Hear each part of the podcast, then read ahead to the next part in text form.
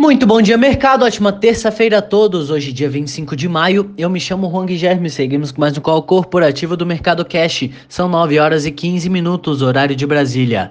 Índice S&P 500 futuro indicando alta de 0,33% e o índice Ibovespa futuro indicando alta de 0,17%. O Ibovespa encerrou o dia de ontem em alta de 1,17, cotado a 124.031 pontos, se aproximando assim da máxima histórica, movido pelo desempenho das ações da Petrobras que subiram 1,7% e a disparada nos papéis de varejistas como Magazine Luiza e Via, que avançaram 8 e 5% respectivamente.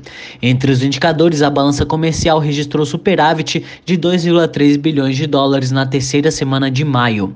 Além disso, o presidente do Banco Central disse que a instituição vai elevar sua projeção de crescimento para a economia, lembrando que o desempenho do primeiro TRI surpreendeu e que as expectativas do mercado têm se encaminhado em direção a uma alta de 4%.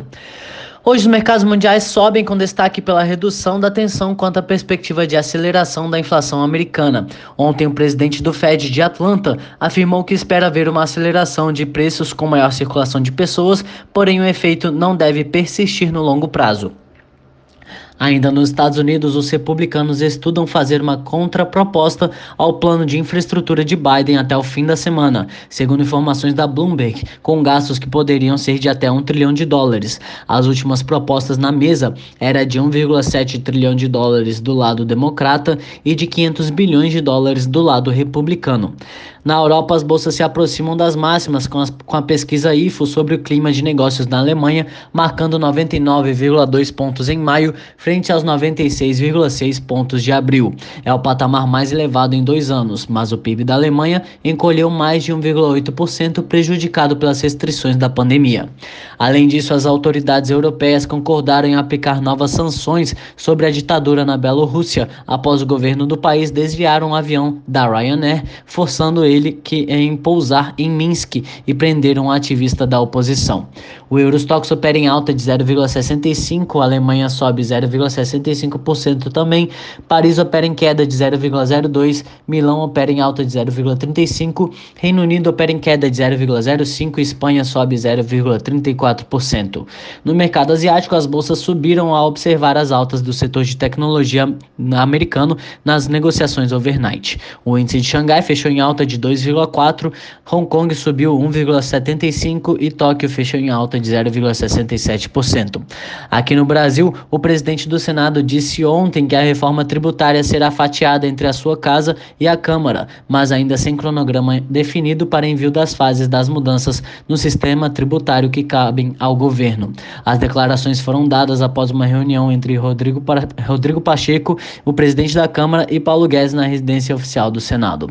Entre as commodities, os contratos futuros do minério de ferro negociados na Bolsa de Dalian fecharam em queda de 0,05 e o petróleo opera em queda de 0,37%. 7%. No cenário corporativo, temos notícias da Latam e da Azul, em que a Latam Brasil anunciou na noite de ontem o fim da parceria de compartilhamento de voos com a Azul.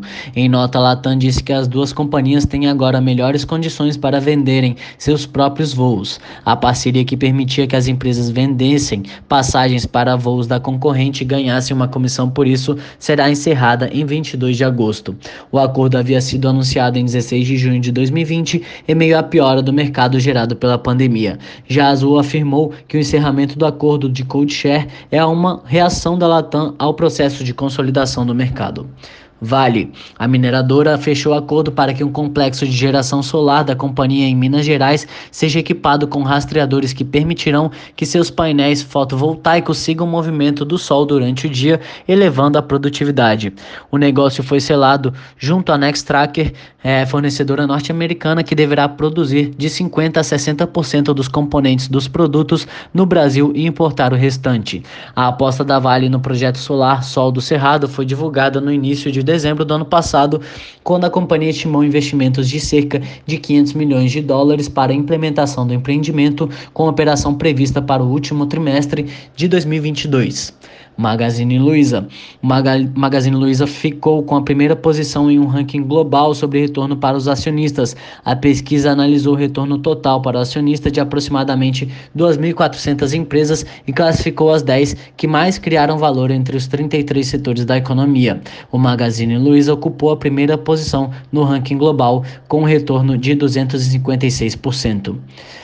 MMX. A MMX Mineração e Metálicos informa em fato relevante divulgado ontem ter tomado conhecimento da decisão da Sexta Câmara Civil do Tribunal de Justiça do Estado de Minas Gerais, suspendendo em caráter liminar a decisão da primeira vara empresarial da comarca de Belo Horizonte, que havia decretado a falência da MMX Sudeste.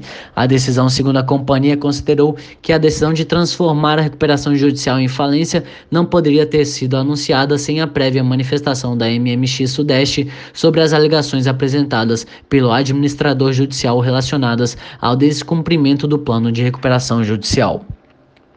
Semig, o presidente do Senado, afirmou em seu Twitter que defendeu a prorrogação por mais um ano da decisão que proíbe a Companhia Energética de Minas Gerais, Semig, de reajustar em 10,5% o valor da conta de luz cobrada dos consumidores mineiros. Segundo ele, a argumentação foi feita em reunião na segunda-feira com diretores da ANEL. Marfrig BRF e Minerva. Ainda em destaque, a produtora de carne bovina Marfrig tentou adquirir o controle da rival Minerva antes de anunciar na noite de sexta a aquisição de uma fatia na processadora de carne suína e de frango. BRF disse a Reuters uma pessoa com conhecimento do assunto na segunda-feira. A fonte pediu para não ser identificada e afirmou que as negociações foram interrompidas na semana passada após a Marfrig assumir a participação na BRF por preocupações com possíveis problemas no CAD. Por hora, estas são as principais notícias. Desejo a todos um excelente dia e ótimos negócios. Um forte abraço.